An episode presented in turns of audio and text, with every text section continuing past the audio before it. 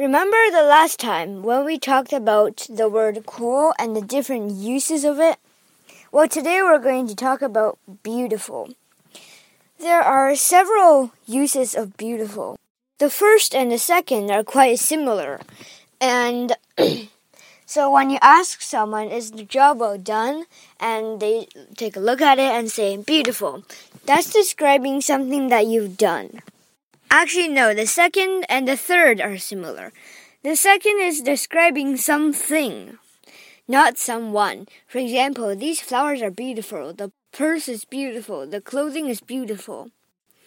And it doesn't mean like beautiful, beautiful, like it looks nice, but maybe it's like something that you've made or it smells beautiful, maybe.